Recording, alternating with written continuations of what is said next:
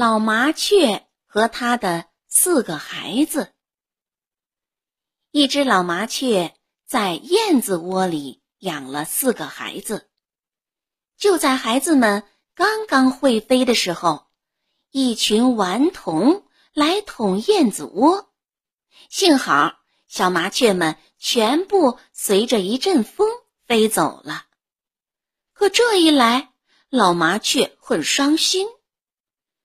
孩子们已经到世界上去了，他却没能事先给他们一些好的教训，让他们了解外边存在各式各样的危险。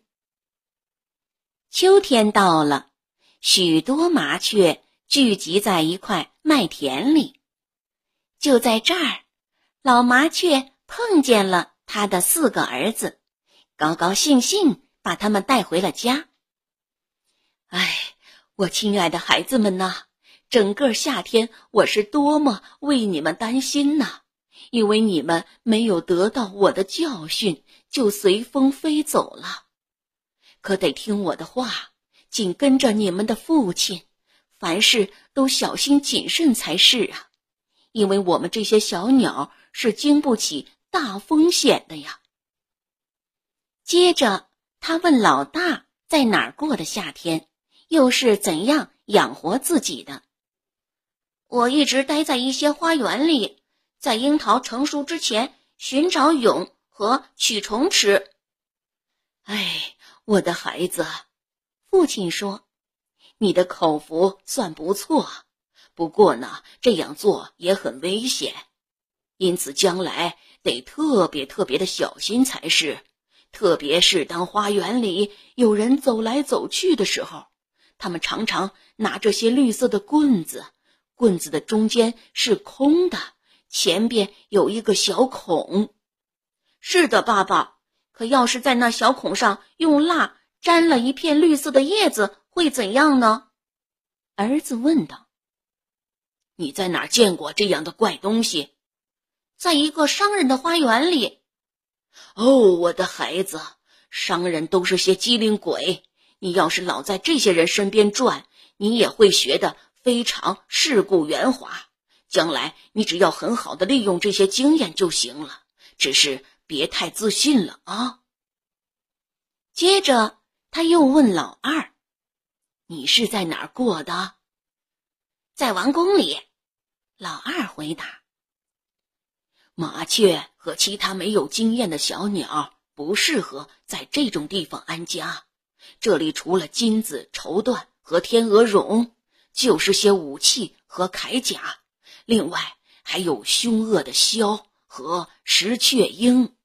你应该到马棚去，人们在那儿筛选燕麦或打谷子，在那儿你才能过得幸福，不仅每天都能吃上碎米，而且生命也有保障。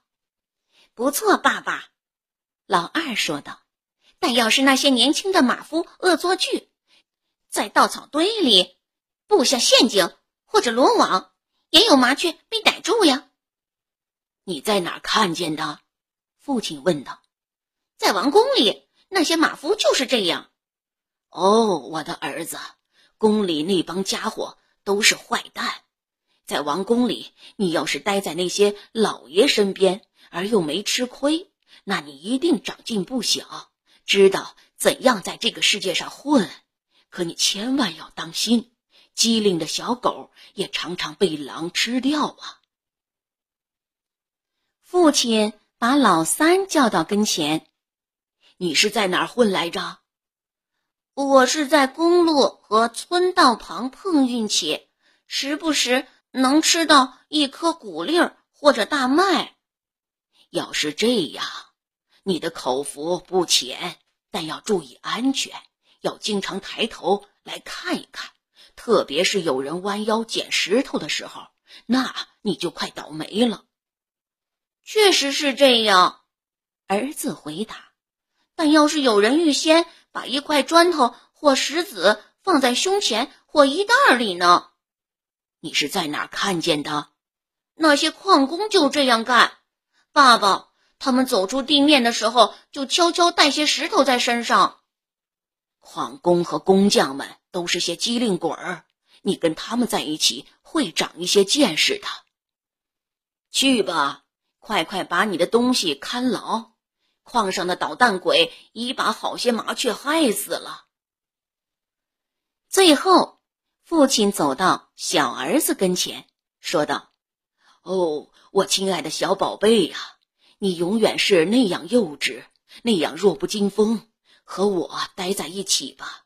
这个世界上有很多凶狠的大鸟，它们长着钩子似的弯嘴巴和锋利的长爪子。”他们专门窥视我们这些可怜的小鸟，想把我们吃掉。和你的同类待在一起，吃吃树上和房屋上的小蜘蛛和毛毛虫吧，这样你就能永远幸福。嗨，我亲爱的爸爸，谁要能不损害他人，就填饱肚子，那他一定长命百岁。只要他一早一晚。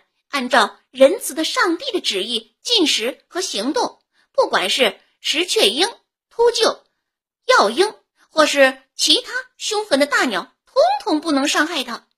上帝是我们所有林中小鸟和家雀的造物主和保护者，他连小乌鸦的呼喊和祈祷也听得到。他要不乐意，我们这些雀呀、鸟呀，没有一只会掉到地上。这些你是在哪儿学的？儿子回答：“当大风把我吹走的时候，我到了一座教堂里。那个夏天，我在那儿吃窗上的苍蝇和蜘蛛，就听见神父布道士讲了这番话。整个夏天，上帝就这样养活我，保佑我躲过了所有的不幸和凶狠的大鸟。太好了，我亲爱的儿子。”你就飞到一座座教堂里去，帮助清除蜘蛛和嗡嗡乱飞的苍蝇吧。还要像小乌鸦一样向上帝呼唤，把自己托付给永恒的上帝。这样，你就能永远幸福，即使世界上满是凶狠狡猾的大鸟。谁只要把自己的一切托付给上帝。谁只要沉默、受苦、等待、祈祷，并且宽容而有耐性；谁只要保持坚定的信仰和善良的心灵，上帝就会保佑他，帮助他得到安宁。